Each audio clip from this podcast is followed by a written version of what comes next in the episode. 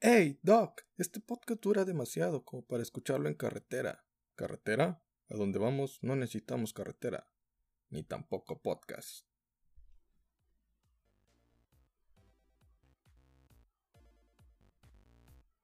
Hey, buen día, buena tarde, buena noche, sea la hora que esté escuchando este podcast. Te saluda tu amigo Jesús Adame, aquí en el Club de los Donadi.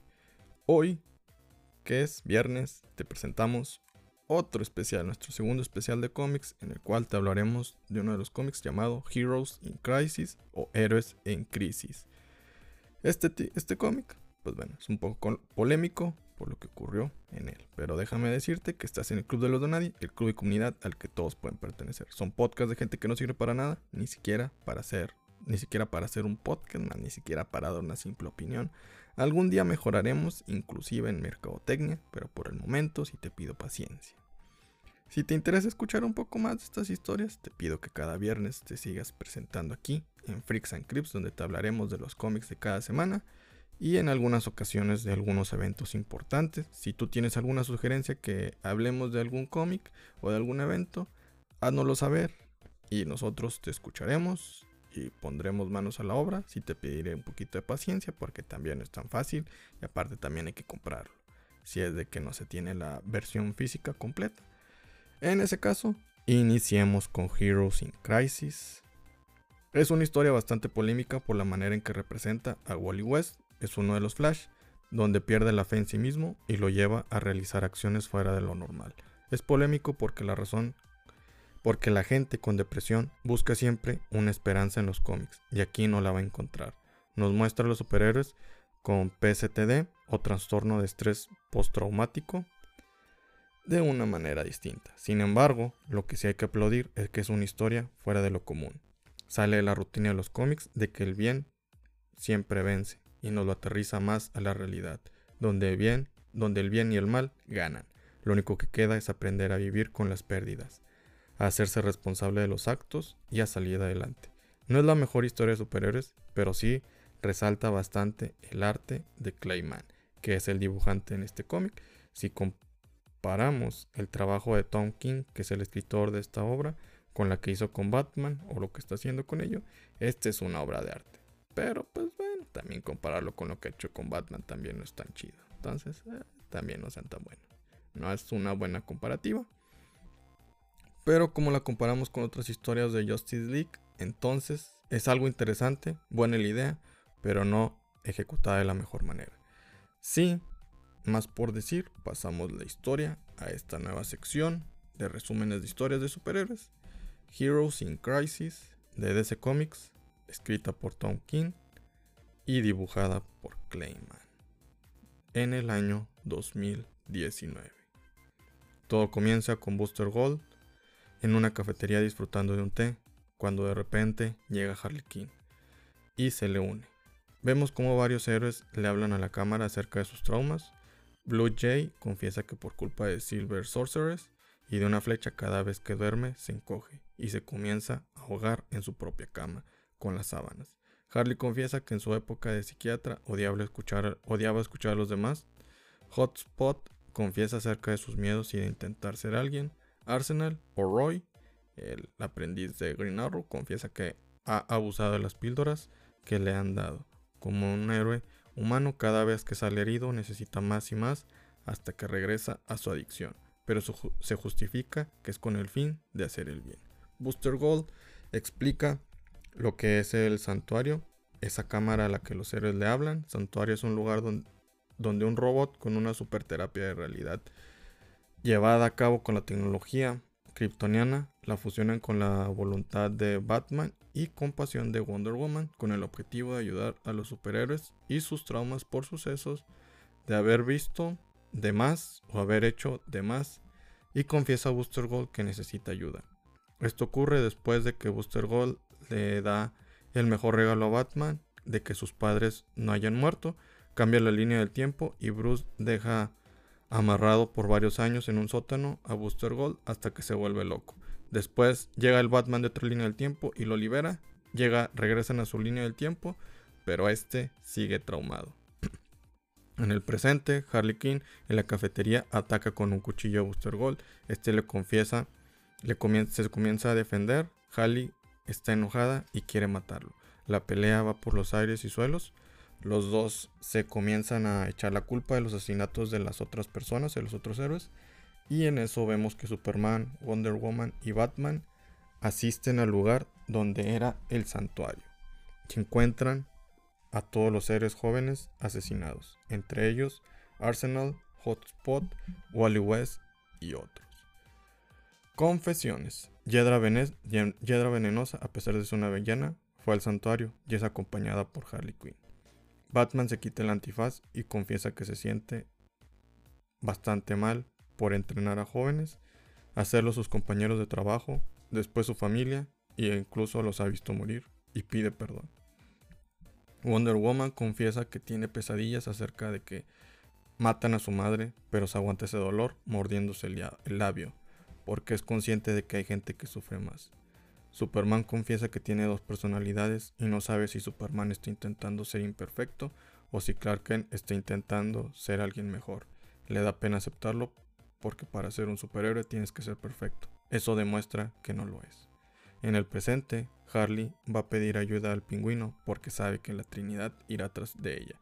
Buster Gold, Gold le platica a su robot Skid lo sucedido, que él vio como Harley mató a, los, a todos los héroes del santuario y ella lo vio matar a todos los héroes en el santuario. O sea, uno está platicando que el otro ha matado a todos los demás y el otro también dice que vio al otro.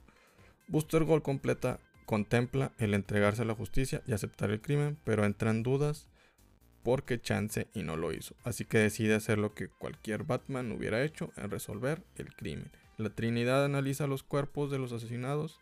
Superman y Wonder Woman le piden a Batman que los ayude, que sabe que siempre están preparados para todo. Y de seguro debe de tener un respaldo de las grabaciones. Hasta Superman le recuerda que tiene una kriptonita en su cinto.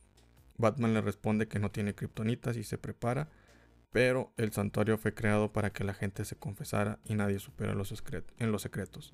En el instante que algo se graba es destruido sus datos debido a que el mensaje dejado en el santuario que decían, pues bueno, Pudín, la Trinidad, va por Harley, ella a Batasa, ella que este, somete a Wonder Woman y le, le agarra, más bien abraza a Wonder Woman y le miente que mató a Buster Gold por la atrocidad hecha en el santuario. Y le quita el lazo, amarra el cuello a Batman y lo hace decir la verdad.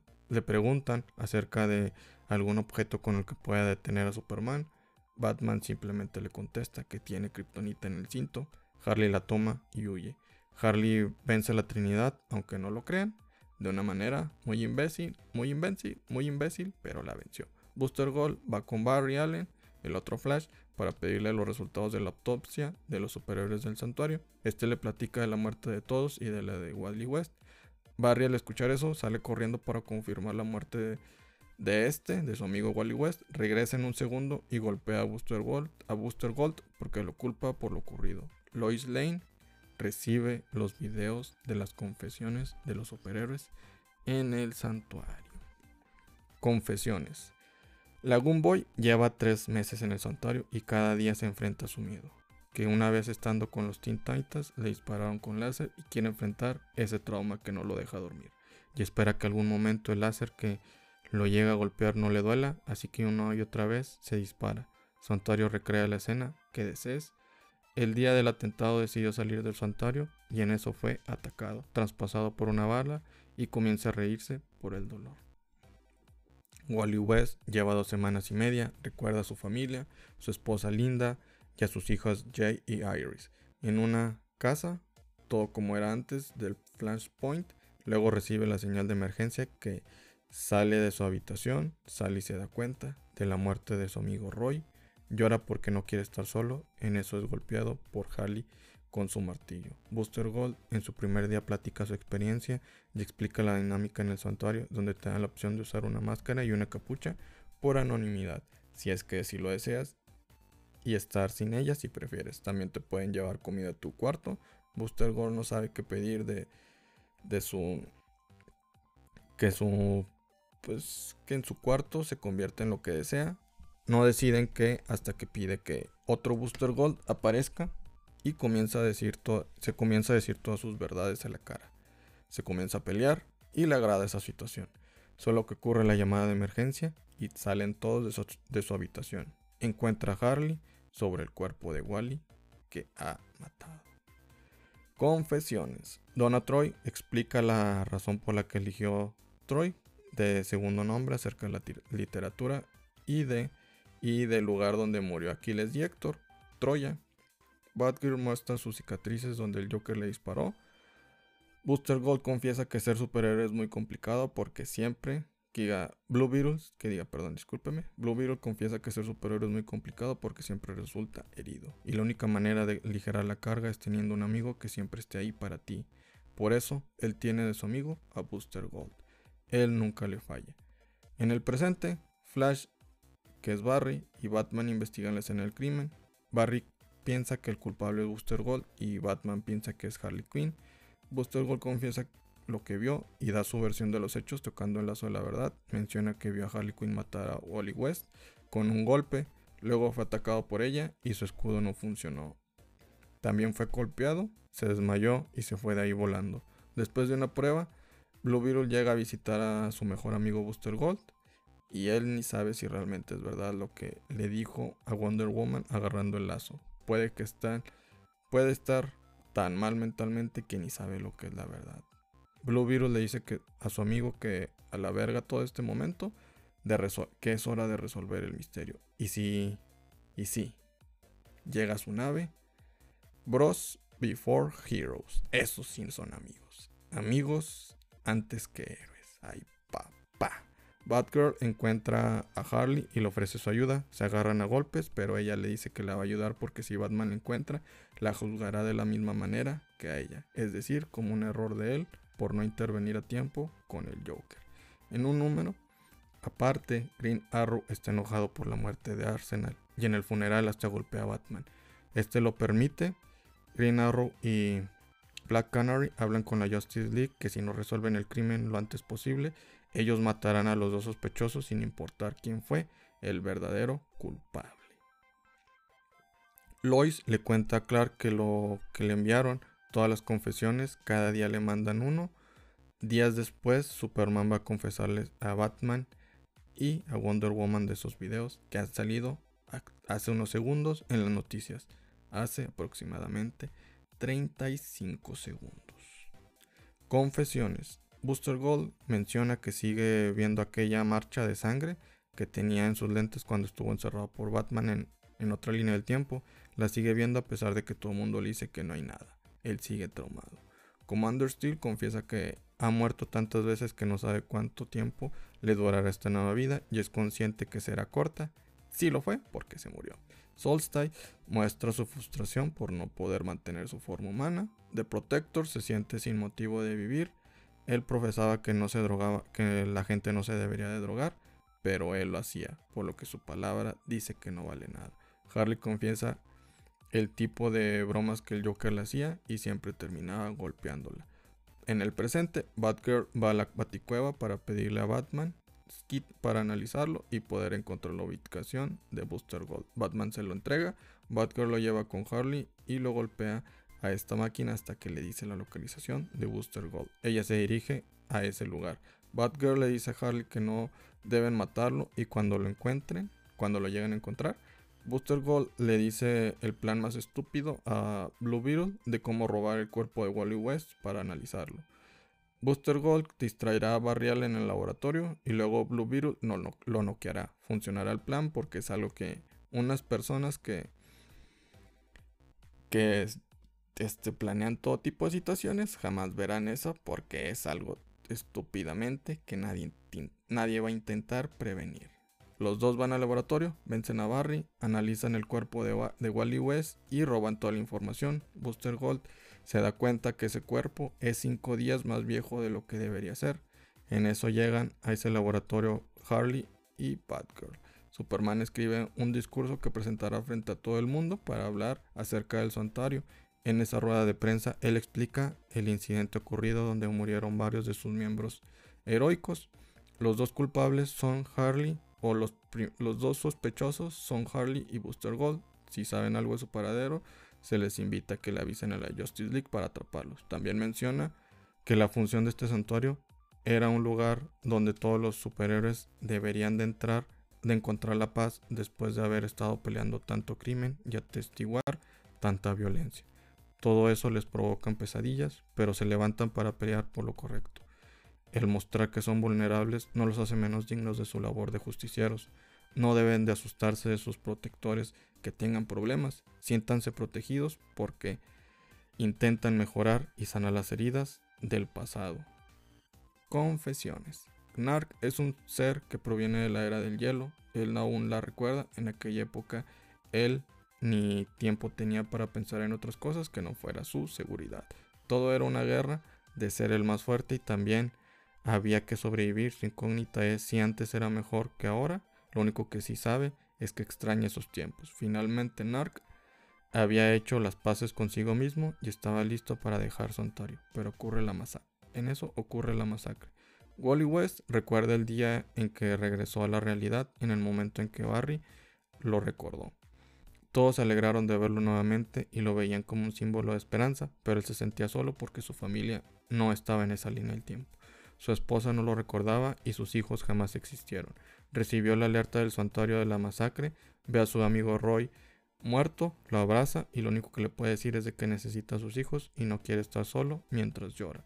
Harley se queja del santuario de que está aburrida, que Yedra Venenosa le dice que ni siquiera ella debería estar ahí. Para ello, Yedra Venenosa le hace parte de la terapia, le muestra su miedo al Joker, entonces este aparece por medio de los hologramas, le cuenta un chiste a Harley y Harley lo golpea. Pero para ella no funciona, pero Yedra sigue intentando mostrándole más al Joker, contando chistes y ella destrozándolos con sus poderes. Suena la alarma de emergencia, Yedra se retira y Harley se queda en la habitación. Después de un tiempo de no ver a su novia, sale a la habitación y ella ve cómo Buster Gold asesina a Wally West. Confesiones. El primer día de Wally en el santuario, él muestra positivismo y está dispuesto a hacer lo que sea por un cambio. Ya dio el primer paso, que es admitir un problema. Una semana en el santuario, Wally menciona que ya habló acerca de su problema. Ya habló acerca de Lina, de Linda, Jay y Iris, y todos se han ido. La segunda semana, Wally menciona su origen que fue golpeado por un rayo que le dio super velocidad. Barry lo ayudó y por eso lo admira, pero en un momento su motor se sacrificó por el bien del mundo y él murió. Eso hace referencia a las crisis en Tierras Infinitas. Igual y se sintió solo, pero con el tiempo regresó y se sintió completo de nuevo. Tristemente Barry ocasionó una crisis que lo dejó solo de nuevo, que es el Flashpoint. Wally muestra una actitud positiva falsa. Semana 3 está harto de seguir ahí. Presente. Barry corre con Batman para avisarle que Busted Gold y Blue Beetle lo atacaron y le robaron la información de la autopsia de Wally West. Barry sale corriendo por todo el mundo, pero no lo encuentra. Batman espera pacientemente, en eso se activan las armas, las alarmas, los han encontrado. En una instalación secreta, Harley ataca a Booster Gold, pero este se protege con su escudo. Batgirl y Blue Beetle platican, este le confiesa que el escudo de Booster Gold sirve siempre y cuando él esté consciente. Batgirl lo golpea y desactiva el, el escudo de Booster Gold. Booster Gold tiene miedo, pero se desespera y decide aceptar que le falló a todos y le implora que lo mate. Harley está harta y le perdona la vida. Booster Gold le explica todo lo sucedido, que Wally sigue vivo y tiene 5 días más de lo que debería. Batgirl les menciona que esa fecha ya es hoy, por lo que suponen que el asesinato de Wally ocurrirá ese mismo día. Los cuatro, Booster Gold, Blue Beetle, Harley y Batgirl, van a evitar que ocurra ello. Harley dice que ella y Batgirl son el nuevo dúo dinámico. Wally habla acerca de que les gusta recordar el poema de su esposa que recitó el día de su boda. Antes viajaba al pasado para poder volver a escucharlo. Luego siembra una flor y le inyecta de su energía y la hace germinar. Esa flor crece y de ella renace Hiedra Venenosa. Este le pide perdón por lo que le hizo y también se disculpa porque lo va a atestiguar, porque va a atestiguar su muerte. Otro Barry llega. Que otro Wally West llega, perdón. La confesión. Wally West menciona que había estado un poco más de tres semanas para intentar intentar recuperarse o mínimo dejar de esconderse. Para empezar, mirarse a sí mismo, encontrar los momentos de que lo han consumido y comenzó a sentirse mejor, aliviando su dolor, pero su mayor problema es él. Él se sentía solo y el santuario le seguía diciendo que no lo estaba. Él jamás le creyó lo que le decían porque a su parecer los demás estaban bien y mejoraban, pero él no, él estaba deshecho. Wally comenzó a pensar que el santuario era una mentira, que lo único que estaba ahí era él, que los demás le mentían simplemente porque son héroes y así se ya eso se dedican a, a hacer sentir bien a los demás.